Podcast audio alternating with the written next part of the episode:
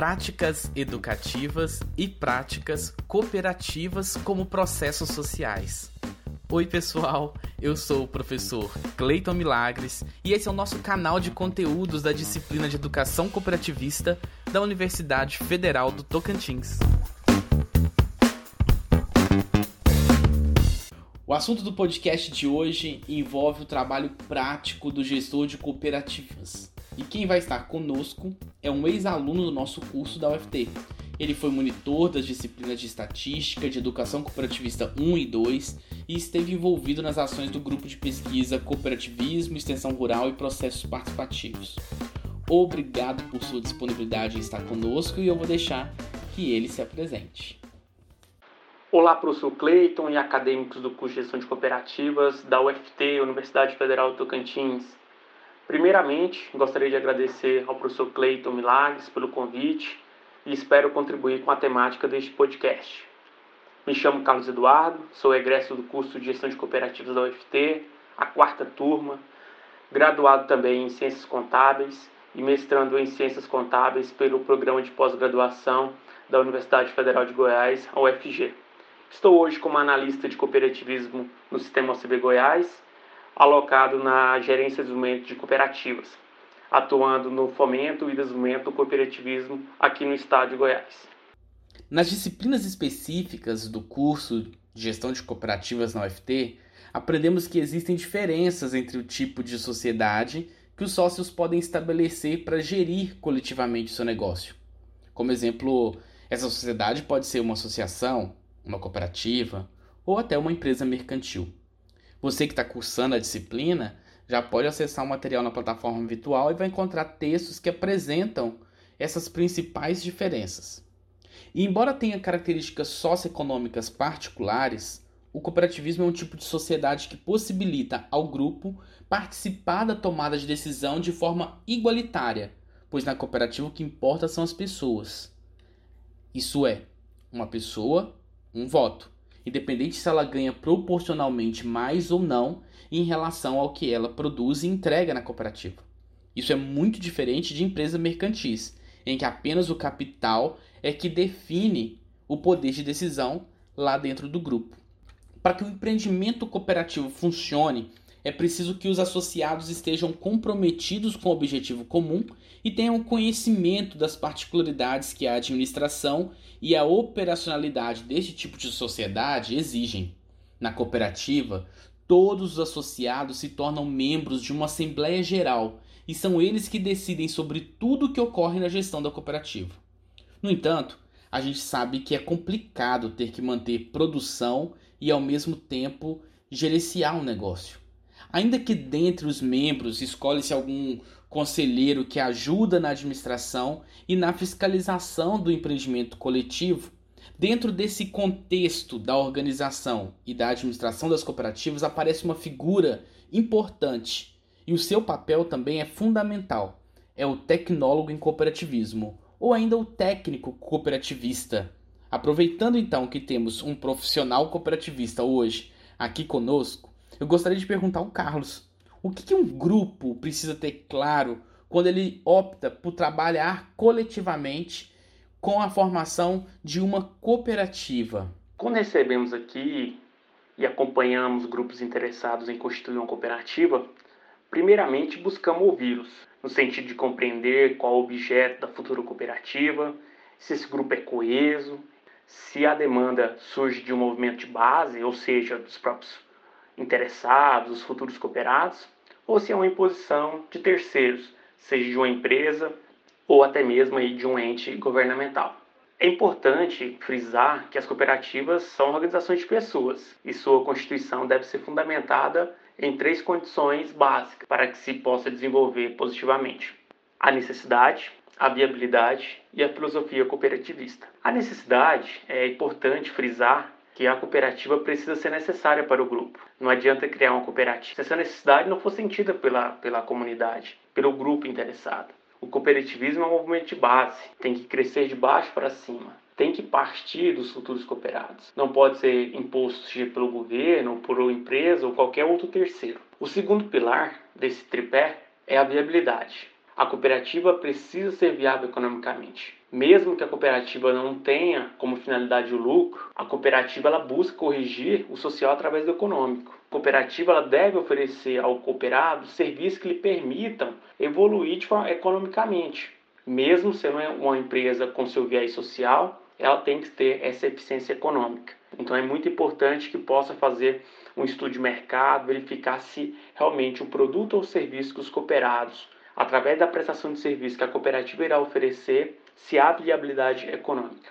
E por último, não menos importante, o terceiro pilar, a filosofia cooperativista. É fundamental que haja espírito associativo, o foco no coletivo, visando sempre o benefício do grupo, que aliado à cooperação através dos valores de ajuda mútua, responsabilidade, democracia, igualdade, equidade e solidariedade, com a liderança que respeite as opiniões das pessoas dentro da concepção de uma empresa coletiva. Então, a partir desse tripé, o grupo precisa ter claro em mente que constituirão uma empresa, uma organização com base na gestão democrática e no trabalho coletivo. Então, é uma empresa de dupla face, né, dupla natureza, através aí da parte social, da participação dos cooperados e através aí da sua relação com o mercado. Então, para isso, nós gestores de cooperativas devemos orientar os grupos de forma que as pessoas entendam a doutrina, os princípios e valores do cooperativismo. Tradicionalmente, as pessoas tendem a ir para o lado da competição sempre.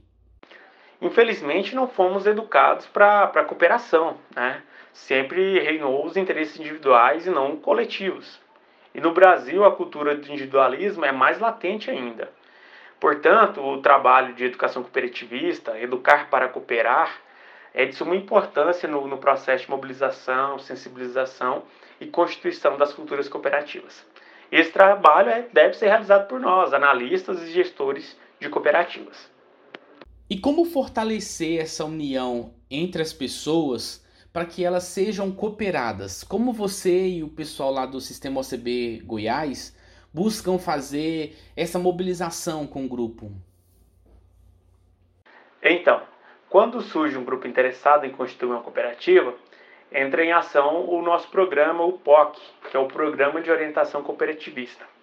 Por meio do POC, as etapas de constituição de uma cooperativa são acompanhadas por analistas de cooperativismo que visam aí assegurar que todo o processo esteja alinhado aos princípios e valores e à própria legislação do cooperativismo.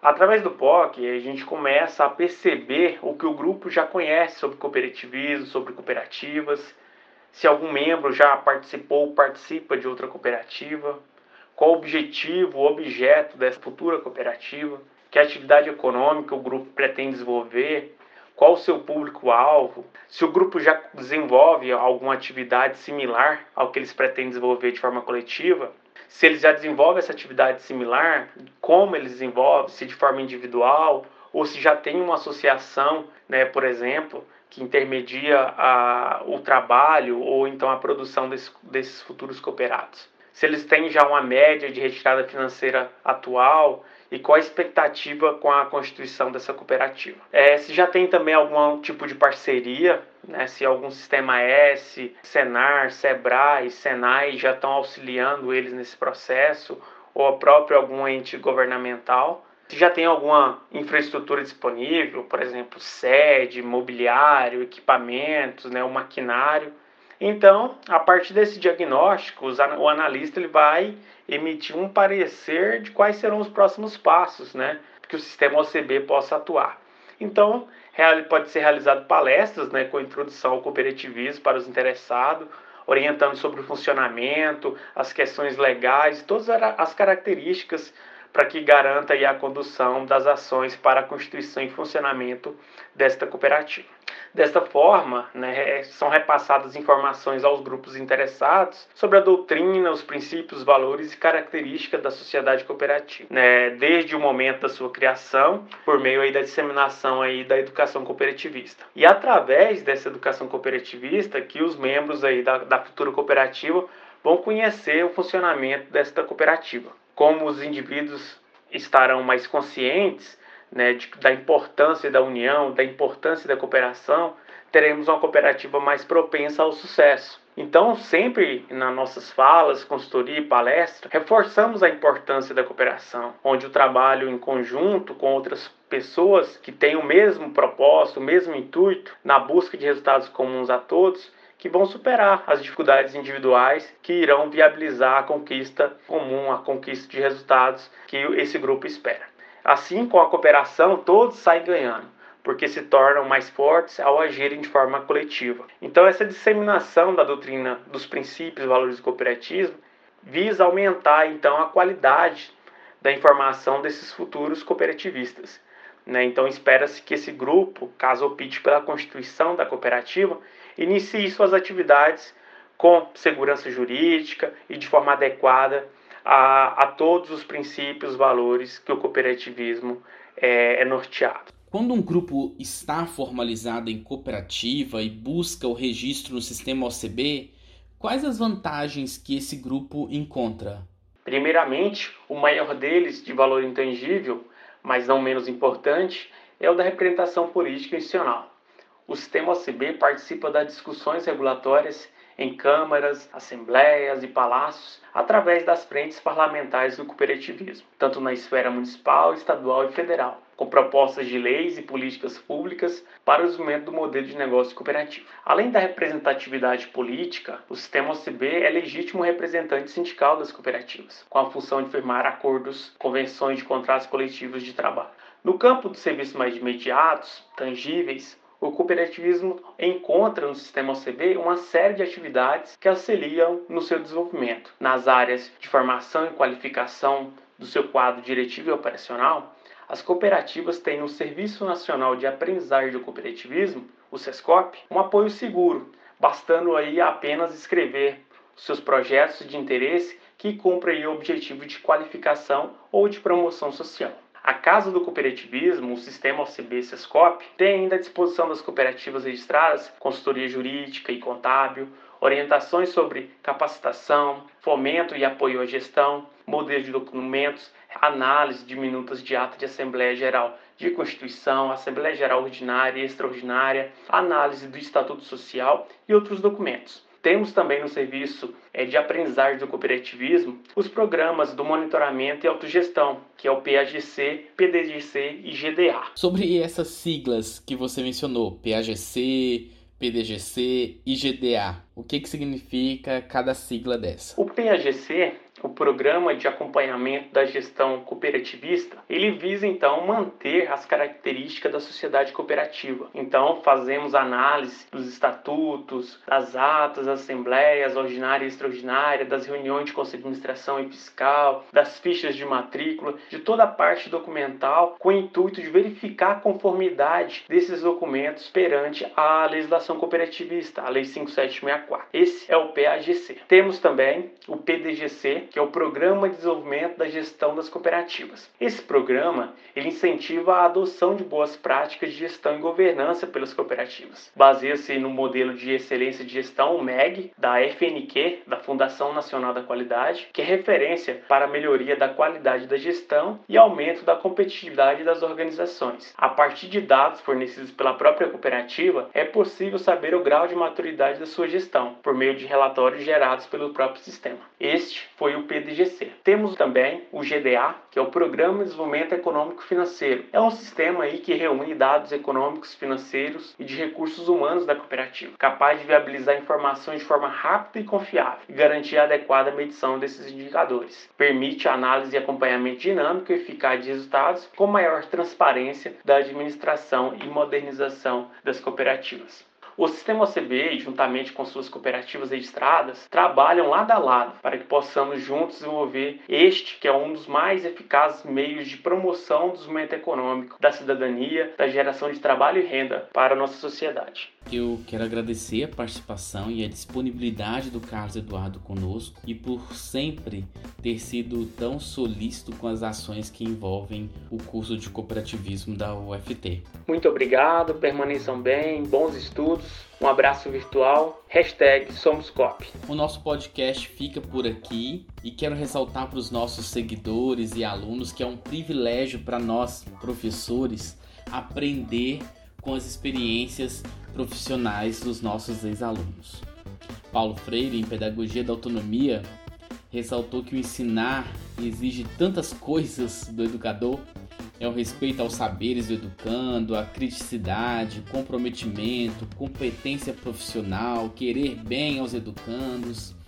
Essa reflexão também é válida quando pensamos no exercício profissional, seja com a cooperativa ou com o cooperado. Eu fico feliz por formar gente e ser formado por colegas cooperativistas que enxergam o processo de ensino-aprendizagem como uma prática transformadora, dialógica, responsável e crítica.